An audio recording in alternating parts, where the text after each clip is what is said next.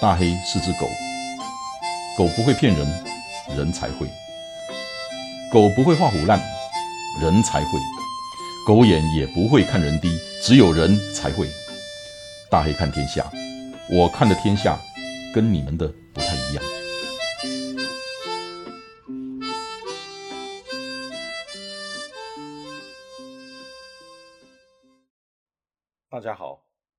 这一集的内容我们来谈一下。从武松打虎到所谓的面子问题，其实这一集的内容，我绝大部分是转述于包鹏山老师的《水浒》。好，我们开始。话说武松在上景阳冈之前，在遇见那只可怕而且又可怜的老虎之前，其实有很多次的机会可以避开。这一只已经伤了二三十条大汉性命的老虎，谁愿意和这样子的老虎面对面呢？可是他还是上了纲来啦，一直到无路可退，一直到自己和猛虎必须要你死我活的地步。那为什么会这个样子？包老师说了他两个特点，一个是自负，另外一个是傲慢。自负是。自命不凡，傲慢是轻视别人，轻视别人就是不愿意听从别人的警告、劝告而一意孤行。其实，导致武松走上这种惊险万分、九死一生的景阳冈的，还不仅仅上面讲的那两个问题——自负跟傲慢，还有一个更大的问题，叫做面子。武松太要面子了。一个自负和骄傲的人，往往也是最要面子的人。这一点，包老师在上一讲有提到过。当武松走上景阳冈，在山神庙的墙上，就看到了一个公告，知道真的有老虎的时候，他第二个反应是：我回去时需吃他耻笑，不是好汉，难以转去。就是说我如果就这样回去了，会让别人耻笑，那我就不是好汉，所以我不能够回头。那为什么难以转去？因为怕别人耻笑。那被别人耻笑，比被老虎吃掉还可怕。这个是武松的价值观。那套用孔子的一句“苛政猛于虎”，在武松看来，其实是。耻笑猛于虎吧？被人耻笑为什么会这么可怕呢？因为好汉是不能够被人家耻笑的，被人家耻笑了就不是好汉了。所以面子比性命还重要。在这里我们打住一下，跑马拉松有很多什么神什么神的神人，其实神人跟神经病就差一点点而已。这个我们先回到包老师的《水浒》，我们最后再来讲这一段神人跟神经病的差别。我们知道，中国在先秦时代的贵族，还有西方中世纪的贵族啦、圆桌武士啦，也都是把名誉看得高过于生命。那看来，不过不管是中国还是西方，不过不管是贵族骑士还是。江湖好汉都有一种可笑、可爱也可贵的品性，叫做好面子。很多人拿好面子当缺点，觉得可笑，拿这个来批评人家。其实这个不完全对。好面子即使是一种毛病，那也是最应该原谅跟理解的毛病啊。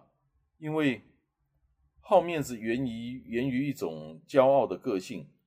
相比那些卑贱的个性，骄傲的个性是高贵的，是可贵的，是珍贵的。好面子嘛，用古人的话来说，叫做有耻，就是有羞耻心。有耻是中国文化对人的基本要求。孔子曾经讲过这么一句话，他说：“一个得到很好治理的国家，一个有着精神文明的国家，这个国家的人民一定是有耻且格的。什么叫做有耻且格？就是有羞耻心，而且行为举止体面。而一个有着自由自我品格的人，在孔子看来，也要行己有耻。什么意思呢？就是说，自己的品性和行为都要有着羞耻心。那到了后来，孟子更是把羞耻心作为人的四大基本良心之一。人一旦失去了羞耻心，就叫做无耻。人一旦无耻，会怎么样呢？孟子几乎找不到一个比无耻更难听的骂人的话，所以他只好说：“无耻之耻，无耻矣。”他的意思就是说，一个无耻的人，我们还能够用什么刻薄的话来批评他呢？想了半天，还真的想不出比“无耻”这个词更严重的话，所以我们还是叫他无耻吧。所以孟子说。耻之于人大矣，什么意思？面子对人太重要了，那有羞耻心对一个人太重要了。好，孔孟都讲了很多，那包老师讲的更直白，他说好面子就是要脸。那要脸好不好？我们可以反过来看，那不要脸好不好？不要脸当然不好，所以要脸好。那要脸为什么好？我们来看看武松，他因为要脸，就不好意思退回去，因为没有退回去，就碰上了老虎，就打死了老虎，那也就成就了他一世的英名。所以好面子还有一个好处，就是他逼着自己去做一些有难度的事情，做成了，自然就有了成功。所以我们有时候还骂人家死要面子。其实，一个人死要面子，必然是有以下两种情况：第一，他把丢脸看得比死亡更可怕。这样子的人，我告诉你，他一定不会太差，他一定有底线。一个人如果死要面子，那这个人是可以跟他交朋友的。第二，用绝死的心态去挣回面子，这种绝死的决心跟精神。会让一个人迸发出惊人的力量，做出惊人的大事来。那你要知道，很多大事都是一步一步做出来的，也都是逼着做出来的，都是自己逼着自己勉为其难做出来的。人有时候要逼自己，逼出自己的潜能，不逼你哪里知道你能够做多大的事情？跟武松一样。他并不知道自己可以打死一只老虎，可是因为好面子，他就逼得自己最终要面对老虎。面对老虎无路可退，又逼出了自己的潜能，逼出了自己的神勇。最后，他打死了老虎，成了万人敬仰的英雄。所以呢，包老师说了，武松成为打虎英雄有三个原因：第一，他自负；第二，他骄傲。第三，他好面子。那当然，光凭这三点还不行，你还得有实力，还要有正确的战术。正确的战术那个要点是什么呢？他要你要重视敌人。如果说武松在碰到老虎之前，他自信、自大、自负、好面子，开口闭口都是说不怕，那这个在战略上藐视敌人。如果当那一只夺取了二三十条大汉性命的白额老虎，它的模样极其恐怖。这么一只老虎，随着一阵狂风猛然出现在武松面前的时候，武松表现的就不再是对老虎的轻视，而是对老虎的重视了。孔子曾经跟他的学生子路讨论过什么是真正的勇敢，据说子路就打过老虎。那么有趣的是，孔子在对子路说勇敢的时候，也是用一个人面对老虎来说明。子路是孔子三千弟子里面最勇敢、最自负、最骄傲，也是最要面子的。他的性格就像武松，他最像武松。他有一次提醒孔子：“你老人家不要动不动就夸奖颜回这样子的文弱书生。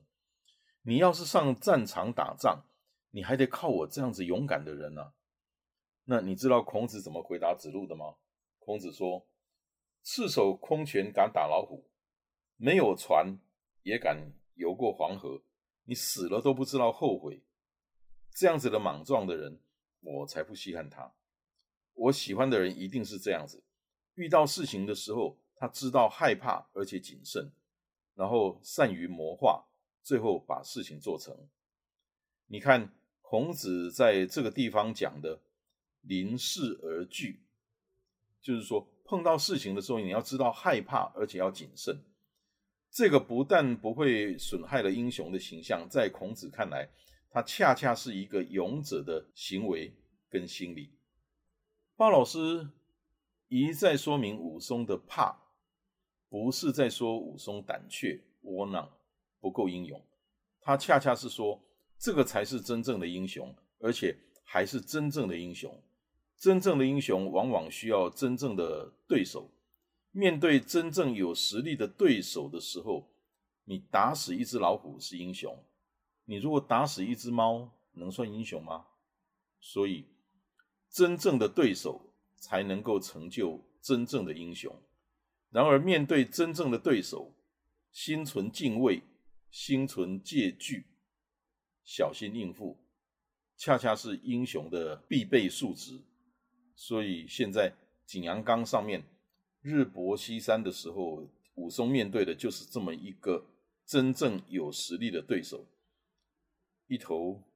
让二三十个大汉都丧了命的老虎，这样子的对手，那武松会有什么样的结局呢？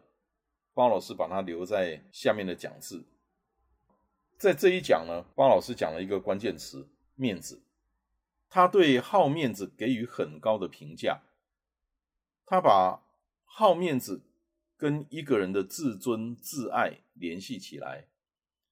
他把中西方贵族的精神气质联系了起来，而且最后他说，好面子的人往往因为死要面子，会下很大的决心跟努力，做出绝大的事业来。好，在中途的时候，我有提到跑马拉松的神人跟神经病，其实到现在，我还需要多做什么解释吗？认真努力的准备一场赛事，然后完成它，就叫做神人。如果你只是一头热，我曾经讲过，你做任何一个决定，那个时候你是从你的脑袋、你的心跟你的胆气，在英文就叫做 mind、heart 跟 gut，它的一个结合，它的一个 combination，就是哪一个多一些，哪一个少一些。你在做决定的时候，如果是都是从 guts 来，都从 heart 来，那么你是神经病。一个神人，所谓的神人，他会仔细的评估自己现在的状态，然后把自己的优点、缺点都列出来，然后花时间，很努力、很努力的去准备，然后去完成它。因为他知道怕，他知道戒慎恐惧，所以神人跟神经病的差别，我想在这一集包老师的武松打虎爱面子的内容里面，也做了很好的一个一个比喻跟说明。我有好几个非常好面子的朋友，我很珍惜，因为他们做事情都是。戒慎恐惧，因为事情没有做好，赛事没有办好，是很没有面子的事情。我想你们都知道我在讲谁。好，今天我们这一集的内容就到这里为止，谢谢大家。你如果有什么想法，请写在下面的留言，那我都会看到。谢谢大家。